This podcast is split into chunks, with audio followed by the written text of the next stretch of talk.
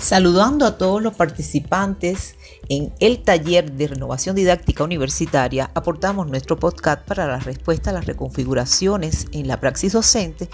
para adecuarse a la educación mediada por las TIC. Hacer reflexión crítica de la multidimensionalidad de la realidad y el análisis del papel que juegan las TIC para el desarrollo de los procesos de enseñanza-aprendizaje en este contexto es enfocarnos en aportar a la construcción de un nuevo paradigma educativo digital.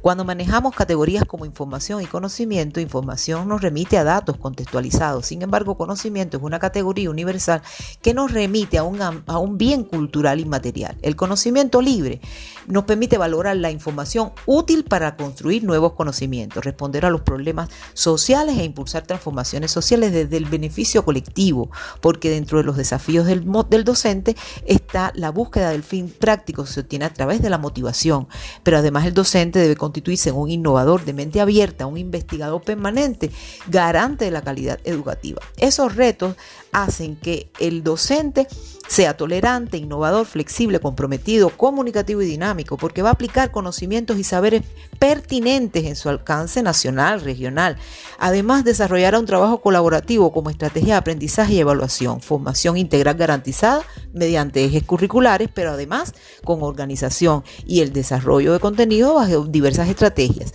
Aprender y desaprender es un reto que lo va a alcanzar dialogando sobre el reconocimiento multicultural.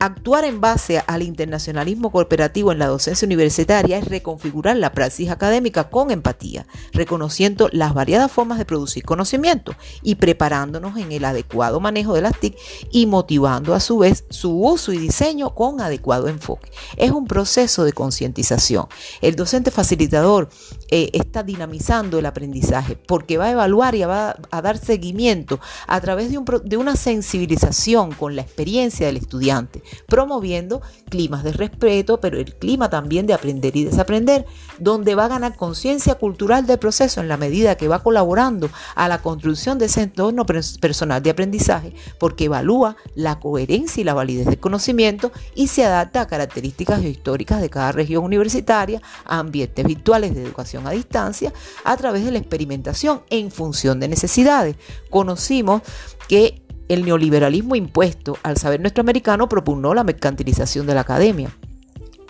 es decir, una mercantilización de las universidades. Por tanto, construir implica impulsar un movimiento contrahegemónico, garantizar la prosperidad de la universidad como bien público producto de conocimiento formador de seres humanos capaces de enfrentar los retos del siglo XXI, donde sea posible vincular investigación, formación y extensión